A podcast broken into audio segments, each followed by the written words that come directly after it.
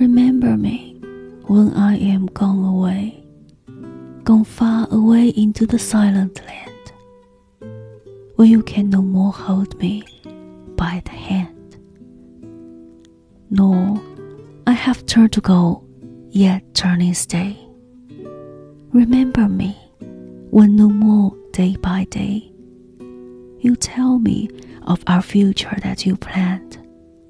Only remember understand it would be late to counsel then or pray.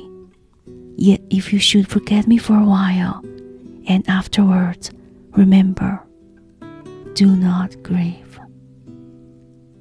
For if the darkness and corruption leave a vestige of the thoughts that once I had, better by far you should forget and smile than that you should remember and be sad.